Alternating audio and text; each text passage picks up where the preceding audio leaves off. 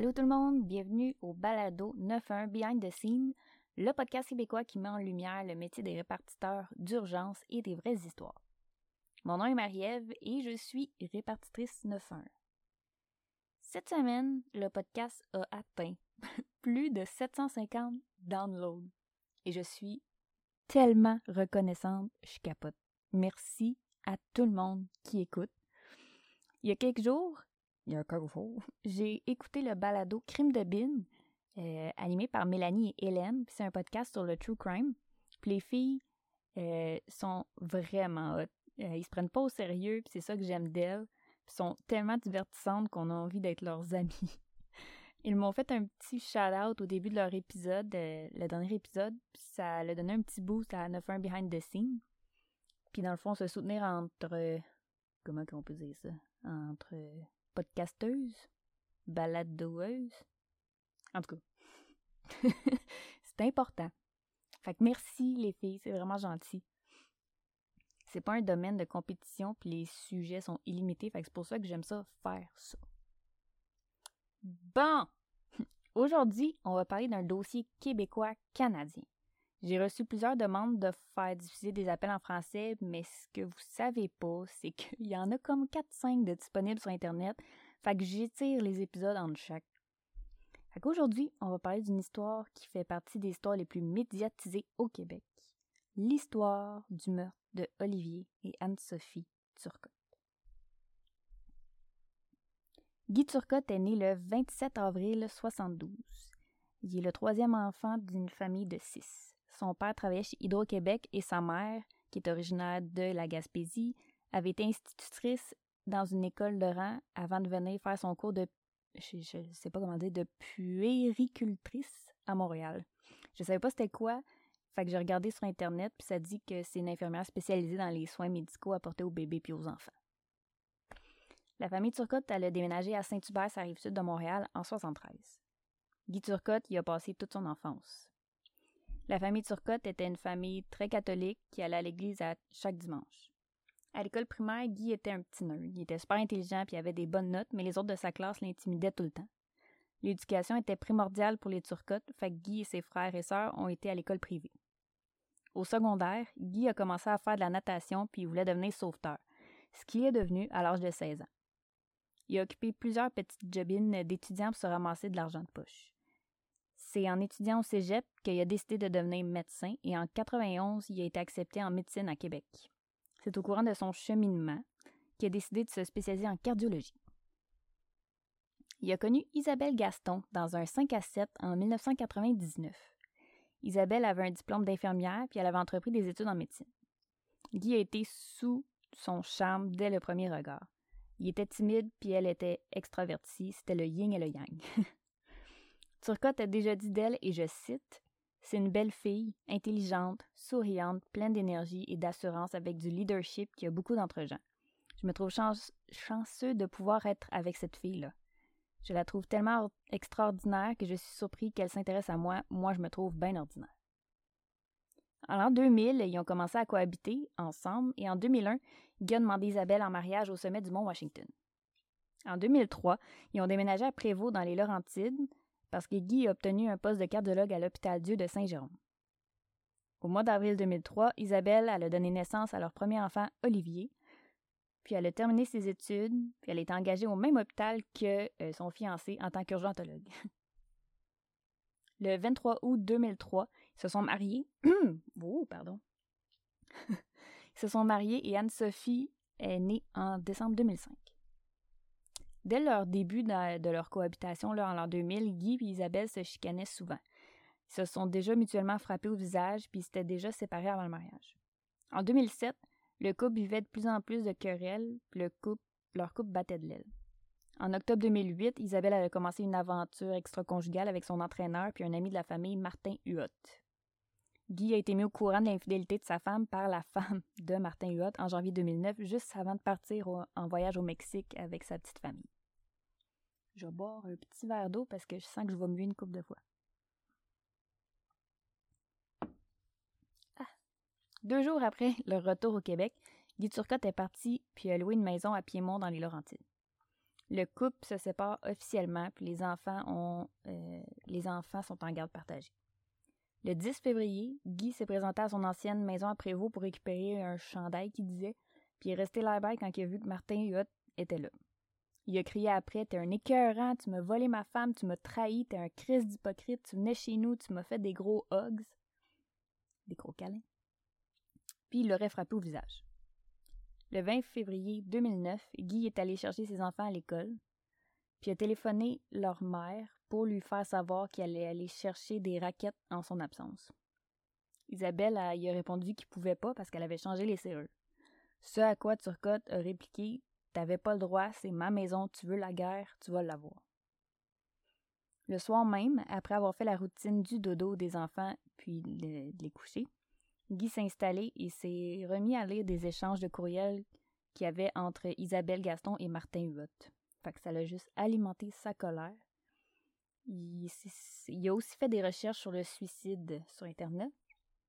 Étant donné qu'elle n'avait plus de nouvelles de son fils, Marguerite Fournier-Turcotte a téléphoné Guy, lui a parlé environ une heure. Elle le trouvait bizarre, puis elle a dit qu'il changeait constamment de sujet, puis il avait la voix basse, genre étouffée. En tout cas, il allait pas bien. Par la suite, Guy a été dans sa chambre puis a bu du lave-glace. Il s'est étendu sur son lit. Il a eu la réflexion que ce serait probablement ses enfants qui allaient découvrir morts le lendemain matin, fait qu'il s'est dit qu'il allait les amener avec lui. Il est allé à la cuisine, chercher un couteau. Il a pris le temps de l'aiguiser, en bas des marches. Puis il est allé dans la chambre de son garçon de cinq ans. Je vais vous lire un extrait que j'ai pris dans le journal Le Soleil sur le témoignage que Guy Turcotte a fait concernant euh, ce qu'il a fait cette soirée-là. Après, il ne sait pas exactement ce qu'il a fait en ce février 2009 ni dans quel ordre. Il a relaté des flashs, des morceaux de souvenirs. Parmi ceux-ci, un flash où il se voit en bas de l'escalier en train d'entrer dans pardon, en train d'entrer et de sortir un couteau dans son étui pour l'aiguiser. Un autre où il se trouve dans sa chambre se verse un verre de lave-glace, le boit d'un trait et recommence. Il se voit ensuite dans son lit. Je me sens en train de mourir, a-t-il dit, ajoutant avoir pensé à ses enfants qui pourraient le retrouver mort. Et c'est à ce moment que je me dis je vais les amener avec moi. Entrecoupé de pleurs, il a raconté ensuite un autre flash. Je suis dans la chambre d'Olivier. Je suis à côté du lit et j'ai un couteau dans les mains. Je rentre le couteau, a-t-il expliqué avant d'éclater en sanglots. C'est même pas facile à lire. Euh, il a fait non comme un gémissement. Là, je me rends compte que je suis en train de faire mal, je panique puis j'y donne un autre coup, a-t-il dit. Les choses se sont passées de façon similaire avec Anne-Sophie, a dit l'accusé. Il s'est rappelé ensuite être dans la salle de bain, du sang sur les mains, puis de boire du méthanol, qui est le lave-glace. Quand le mari de Mme Fournier est revenue à la maison ce soir-là, elle lui a la conversation qu'elle avait eue avec son garçon, puis elle voulait aller le voir. Mais son mari l'a convaincu d'attendre au lendemain matin. Rendu le lendemain, elle a tenté d'appeler son fils à deux reprises, euh, mais elle n'avait pas de réponse. Fait le couple s'est alors rendu chez Guy, à Piémont. Sa voiture était là, mais ni lui ni les enfants ont répondu à la porte, puis c'était pas normal. Madame Fournier a alors fait le 911 quelle est votre urgence? Bonjour, euh, est-ce que vous pouvez envoyer une auto de police au... Qu'est-ce qui se passe? Pardon? Qu'est-ce qui se passe? Qu'est-ce qui se passe, c'est que euh, euh, notre fils a appelé hier soir. Il était bien découragé. J'ai jasé longtemps avec lui au téléphone. J'ai espéré que toutes les choses aillent bien. Ce matin, on a essayé d'appeler, puis ça répondait pas. C'est qu'on s'est rendu à la maison tout est euh, fermé, il n'y a rien qui bouge là, son char est là. Euh, c'est que euh, il était en grande difficulté, il était dans la désolation, il m'a dit plusieurs fois, Maman, je t'aime, dis à papa que je l'aime. Euh, il nommait ses frères et sœurs un après l'autre, puis il disait dis-leur que je les aime. Euh, puis euh, d'après moi, il avait bu. Okay. Euh, parce que c'était pas euh, sa conversation, sa, sa façon de parler habituelle, là. OK. OK, je te petit instant, Madame Jouvet. Gardez la ligne. Pardon? Gardez la ligne. Oui.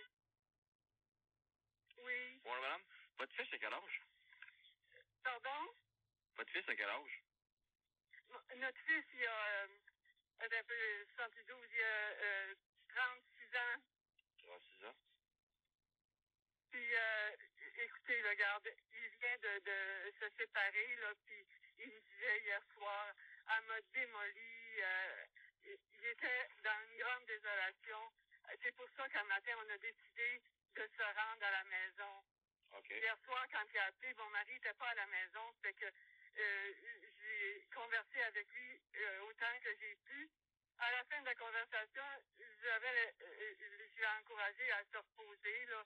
Il était, il était fatigué, tout ça, là, mais il y a, il y a deux enfants, puis euh, les enfants sont avec lui. Mais là, tout est Les barré en enfants sont là avec lui en ce moment, la maison, là, mais on peut pas rentrer, c'est barré. Puis c'est pas dans ses habitudes. Et la- le store euh, de la euh, du salon là est, est encore euh, fermé là. On a besoin d'aide. Voulez-vous Êtes-vous venir, êtes-vous sur place en ce moment, là? Pardon? Êtes-vous sur place en ce moment? On était. Ah, mon téléphone, madame, pour vous rejoindre. Là, j'ai le cellulaire, c'est dans le 514. Et votre nom à vous, c'est? Marguerite Fournier sur Côte.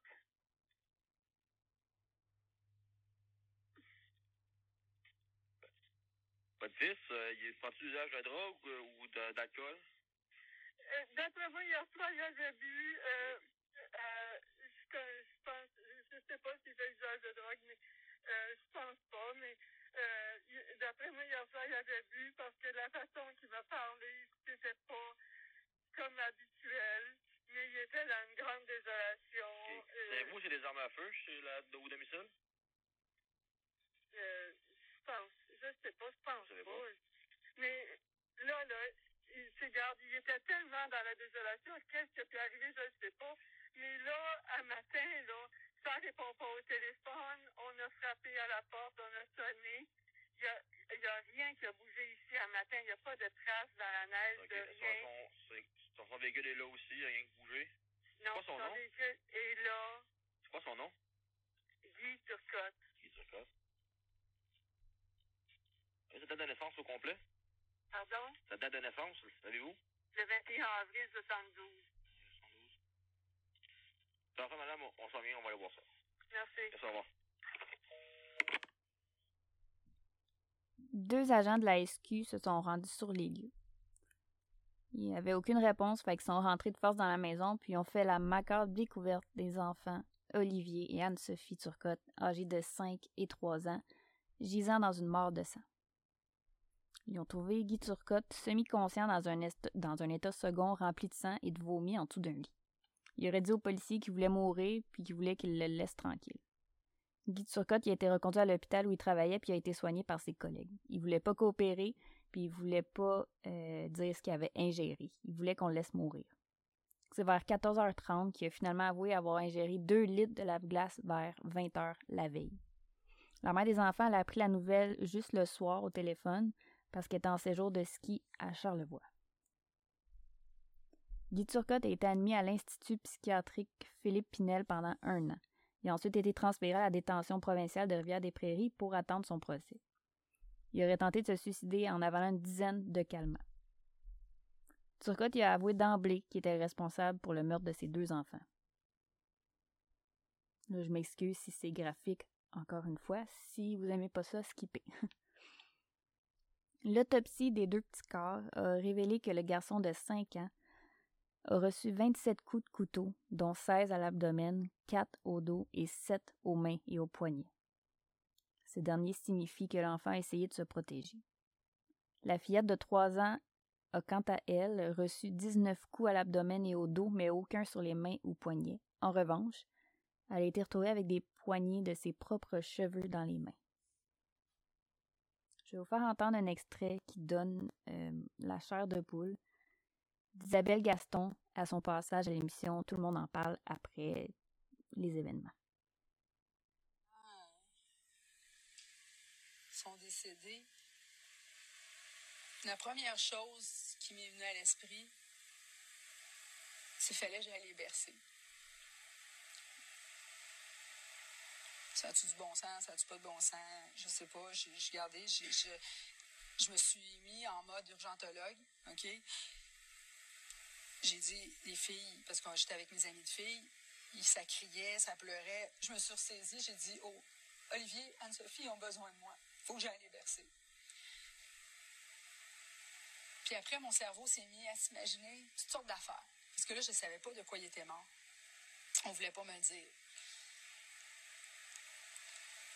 Après, j'ai demandé, parce que j'ai supplié plutôt le policier de me dire qu'est-ce qui était arrivé à mes enfants? On ne pouvait pas me le dire. Après, j'ai demandé, je veux savoir s'ils ont été drogués. Je veux savoir s'ils ont pris quelque... Tu sais, si on, les a... Euh, je dis, est-ce qu'on les, a noyés? Est-ce que est-ce qu'il a donné un médicament? Euh, on me répondait pas.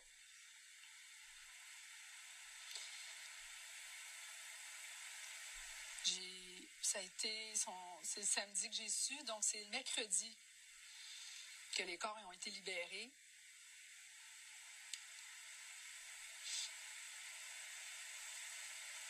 On m'avait demandé d'amener des vêtements à mes enfants.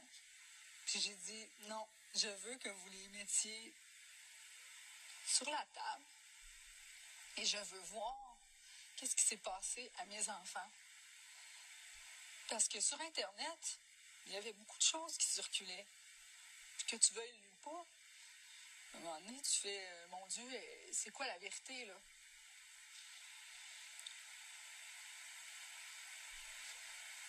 J'ai touché chacune des plaies. J'ai dit, oh, mon bébé. Puis là, je. Puis après, la colère est venue. Euh, la colère est, venue. Euh, après la culpabilité. Je ne vais pas rentrer dans tout le processus judiciaire, mais aujourd'hui, Guy Turcotte qui purge une peine de 17 ans sans possibilité de libération conditionnelle avant 2033. Cette histoire-là, a choqué le Québec en entier. Euh, je sais que tout le monde en a entendu parler. Moi, j'avais 18 ans quand ça s'est produit, puis je m'en souviens très bien de l'engouement médiatique que ça a fait. Ça doit être le pire cauchemar que peut vivre une mère, j'ose même pas m'imaginer sa souffrance, puis tout le processus par lequel, lequel elle a dû passer, puis continue de passer encore aujourd'hui. Pour ce qui est de l'appel 911 en tant, en tant que tel, euh, clairement, la plante est apeurée puis est beaucoup stressée. Euh, elle parle de son fils, elle n'a pas de nouvelles, puis elle est pas bien la veille, puis là, il répond pas. Quand quelqu'un est paniqué, faut prendre le contrôle de l'appel. Sinon, la plante ou la plante, elle se répète, comme là. La désolation, elle le dit comme quatre fois. Elle répète comme quoi qu'elle est pas bien, puis c'est comme ça quand on est en mode panique, on veut pas oublier quelque chose, on pense qu'on n'a pas dit un détail, fait qu'on se répète. L'écoute active sert à comprendre la situation. Qu'est-ce que vous voulez dire par grande désolation? Euh, à un moment donné, elle dit euh, elle le démolit. Qui le démolit? C'est quoi son nom? C'est quoi sa relation avec votre garçon? Est-ce qu'il avait des idées noires? Y a-tu déjà été suicidaire? Est-ce qu'il a déjà fait des tentatives de suicide? Est-ce qu'il a déjà eu des idées homicidaires? C'est quoi son numéro de téléphone à lui? Il a demandé, le répartiteur a demandé euh, s'il y avait des armes à feu. Ça, c'est super important. L'adresse, le nom, la date de naissance aussi. Euh, puis il a l'air de donner l'appel vite. Euh, quand on écoute, c'est sûr que ça coupe, mais il a dit, quand il dit un instant, madame, je vous reviens, je présume que c'était pour ça. il a aussi demandé s'il y avait un problème de drogue ou d'alcool. Ça, c'est super aussi. Une chose qui est importante à savoir quand on a un, un appel comme ça, c'est parce que dans le fond, c'est un appel fréquent qu'on peut avoir d'un proche qui s'inquiète pour quelqu'un qui aime.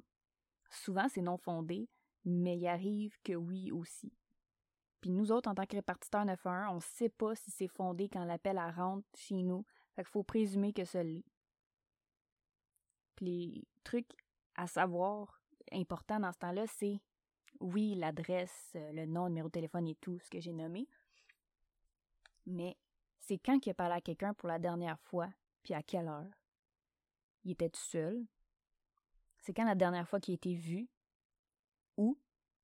Son numéro de téléphone, comme j'ai dit, pour pouvoir trianguler. Comme ça, si ça localise, localise à son domicile, on va savoir qu'il risque d'être là ou euh, du moins son téléphone risque d'être là.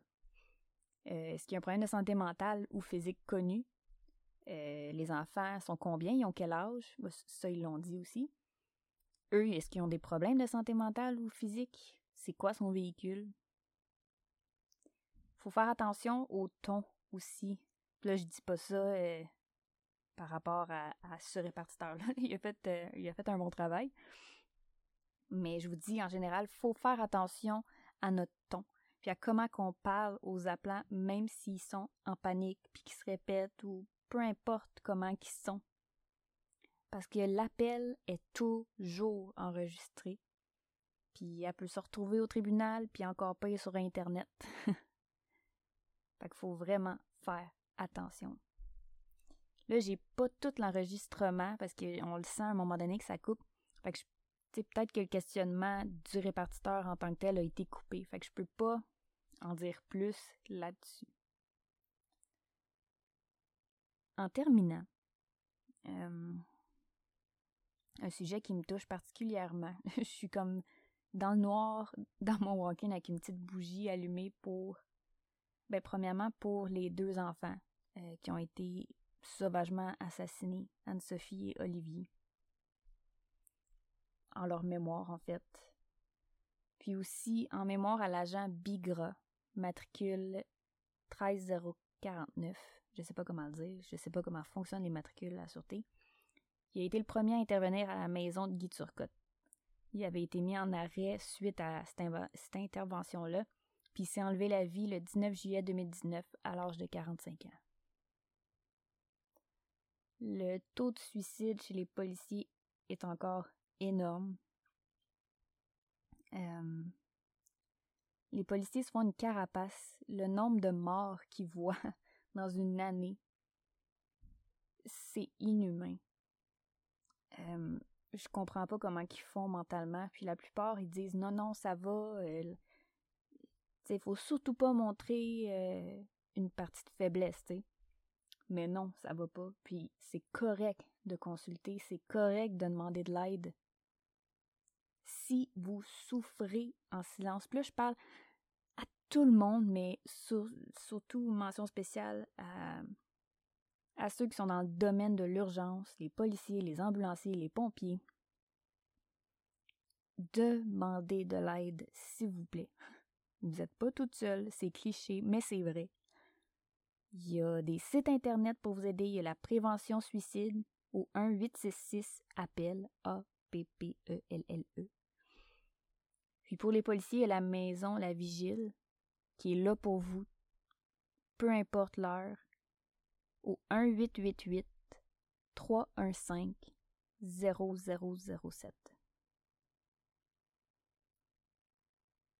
Je pense que c'est l'épisode qui est le plus venu me chercher à date des quatre épisodes que j'ai faits. Parce que les répercussions ont été énormes. Les victimes, peut-être parce que c'est québécois, parce que c'est proche de chez nous, je sais pas. Mais tu sais, malgré les histoires, toutes les victimes méritent pas ça, peu importe. Mais tu sais, là, on parle d'un enfant de 5 ans puis un enfant de 3 ans. C'est le Québec en entier qui a été choqué par cette histoire-là. Fait que je tiens sincèrement à offrir mes condoléances à tous ceux de proches ou de loin qui ont souffert de cette tragédie-là. Oh my God! ça vient me chercher, cette histoire-là. ça n'a pas de sens.